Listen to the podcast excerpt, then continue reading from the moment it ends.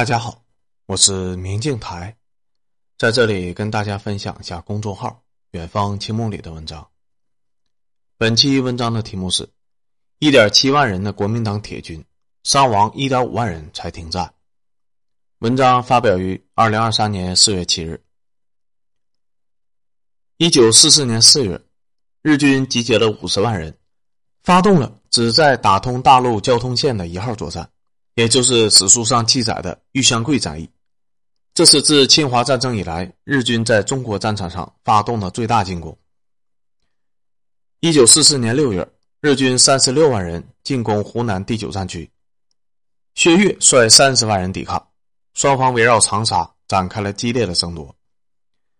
六月十八日，日军抵达长沙城下，仅仅三天，长沙守军就撤退了，把长沙城让给了日军。因为败得太快，所以我们大陆的史书上一般不把这次战斗称之为第四次长沙会战，而称之为长衡会战，因为压根儿就没有在长沙打几天嘛。攻下长沙以后，日军分兵十万进攻衡阳。当时负责防卫衡阳的是方先觉的第十军，兵力仅一点七万人，还是刚从前线下来进行修补整修的残军。面对十万日军，处于极度的劣势。日军认为最多三天就可以拿下衡阳，因为长沙也就只守了三天，而衡阳的守军的实力远弱于长沙守军。重庆方面也觉得衡阳最多只能守三天，但还是给方先觉下了一定要守住七到十天的命令。蒋介石紧急致电方先觉：“长沙失守，我现在命令你率领第十军固守衡阳，七至十日后，我一定派兵支援。”接令后。方先觉立即疏散了衡阳内所有的百姓，准备死守。按照死守七到十天的军事计划，后勤部门给方先觉配备了十天左右的武器弹药，长沙城内还留有两周左右的粮食，按理说是够了。但你一旦死守，日军就会合围，然后你就走不掉了，成为了孤军。兵力悬殊的情况下，要么三天撤退，要么就别想撤了。激战数天以后。十万日军把方先觉部队的一点七万人牢牢地围在了衡阳城内，想撤也撤不了。没能在三天内攻下衡阳的日军指挥官横山勇不想放走方先觉哪怕一个兵，怎么办？蒋介石给方先觉发了亲令：挺住，援军马上就到。方先觉决定硬扛日军，以一点七万兵力对抗六倍数量的日军精锐师团，这一打就是足足四十七天的血战。弹药早就打光了，第十军的士兵靠从日军的尸体上摸枪支弹药来维持战斗，粮食也早就吃完了，这可根本就没有办法补充。一开始靠着从城中的池塘里面捞鱼维持了一段时间，后来就只能吃浮萍了。战役最后几天的时候，全军是一点吃的都没有了，药物更是没有。士兵一旦受伤，唯一能用的就只有盐水，伤口因为污染而发炎。化脓、溃烂生蛆者不可胜数，重伤者无法救治，只能等死。苦守到八月六日，第十军已经死伤了一点五万人，还有站立的士兵仅剩一千余人，另有七千名伤兵躺在地上无法动弹。这七千伤兵如果能运到后方救治一段时间，大部分都能重新变成生龙活虎的好汉。但被围困在衡阳城里面，他们根本就撤不下去，甚至连粮食都不够吃。始终没有办法恢复战斗力，那对面的日军伤亡如何呢？方先觉部不仅奇迹般的守了四十七天，而且对日军造成了重大的杀伤。整个抗日战争期间，中日双方最奇迹的伤亡比就发生在衡阳守卫战，日军死伤超过了六万人，其中二点九万人死亡，在战场上被直接击毙的日军高级军官数量超过了三百名，这是一个非常可怕的数字。因为日军进攻衡阳的总兵力才十万人，日军战史记载，此役牺牲之大，令人苦害，是苦难战役。但日军是包围方，有源源不断的后勤，不仅弹药和粮食始终处于充沛状态，伤兵可以撤下去休整，还可以源源不断的获得征兵。十万日军伤亡超过六万人以后，围攻衡阳的日军兵力反而被补充到了十一万人，而这十一万人指的是完好战力。所有的伤兵都已经撤到后方救治了，而对面的方先觉部可战之兵已经从一点七万人减少到了一千多人，双方的兵力对比从一比六扩展到了一比一百，而且连浮萍都吃完好几天了，已经不可能撑得住了。但蒋委员长承诺援兵明日必到，于是方先觉决定坚守。八月七日直至深夜，援兵还是没有到，于是方先觉向重庆发出了抗战中著名的最后一电，电文如下。敌人今晨由北门突入以后，即在城内展开巷战，我官兵伤亡殆尽，克再以无兵可支堵击，只等是以一死报党国，免尽军人天职，绝不负军座平生坐狱之意。此电恐为最后一电，来生再见。电文发出后，方先觉拔出手枪，准备吞弹自尽，但被副官打落手枪。副官要求方先觉为七千伤兵考虑一下。不要扔下兄弟自己走，这很自私。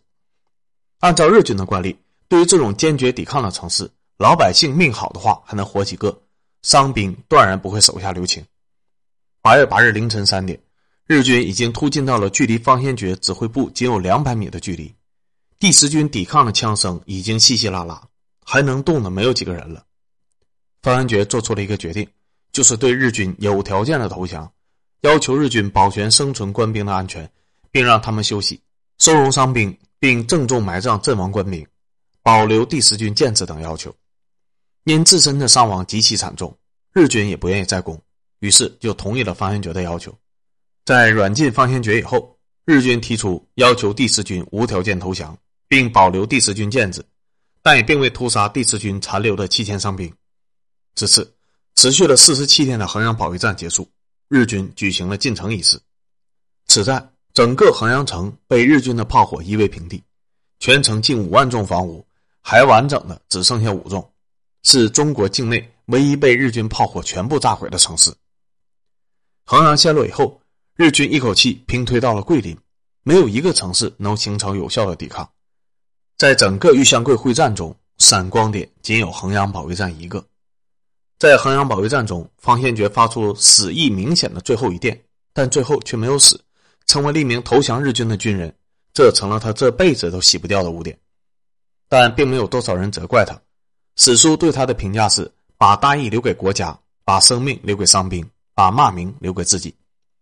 如果每座城都坚守四十七天，那日本鬼子能有多少个四十七天可以在中国打下去？以一点七万人对日军十万人，接到的军令是守七到十天。承诺的援军拖了一个多月，还是明日必到，然后又是明日必到，最后不仅坚守了四十七天，还能杀伤日军六万人。在玉香桂大溃败的背景下，方宣觉如果不算是英雄，那守三天就退的将军们又算什么呢？一九四四年十一月十九日，被日军囚禁了三个月之久的方先觉，在伪衡阳县自卫队司令王伟能等人的帮助下，成功出逃，顺利抵达重庆。到重庆以后，方先觉受到了重庆各界人士的热烈欢迎，各大报纸争相报道。一九四五年二月十九日，方先觉被授予了青天白日勋章。方先觉配得上这个荣誉。要是以对日军的战损比论英雄，那方先觉就是当之无愧的国军第一悍将。整个抗日战争期间，就没人打出过这么离谱的战损比来，更别提在被日军重兵围困的前提下，这么猛的悍将，解放战争期间。应该对我军造成了很大的麻烦吧？我怎么没在解放战争史上看到这个人的名字呢？方先觉很忠诚，一生都没有背叛过蒋介石，但在解放战争期间，他几乎没有任何作为。一九四七年一月，方先觉率整八八师两个旅救援金乡之围，途中遭到解放军的猛烈进攻。第一个被攻击的是整六十二旅，该旅的旅长戴普发现了解放军大股部队以后。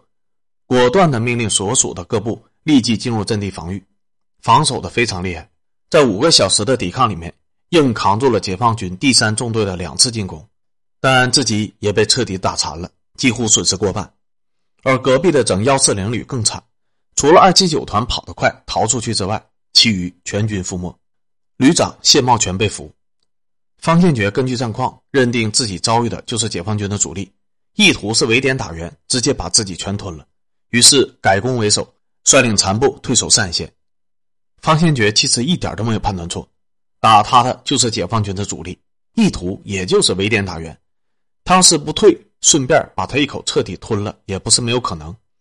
打残方先觉的东路援军以后，解放军主力立即运动到了西路援军方向，并歼其大部。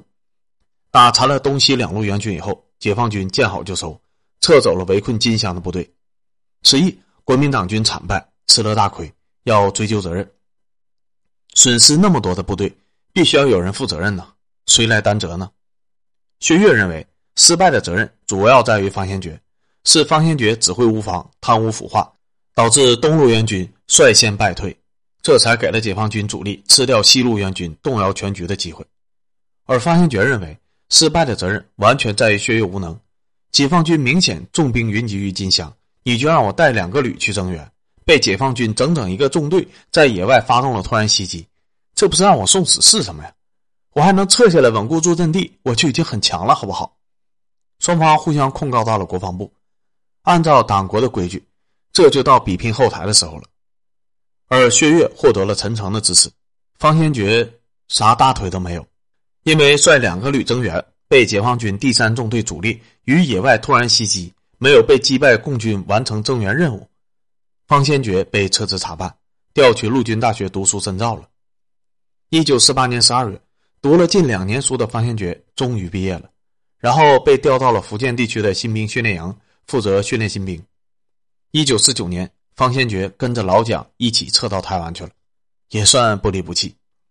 所以，导致日军六万人死伤的悍将方先觉，解放战争时期几乎没有对我军造成什么伤亡，因此。解放战争史上几乎没有这个人的名字，哪怕让方先觉带三万人去东北守城，我觉得老蒋的政权都能多活几个月，但他的官僚体系不允许他这么做。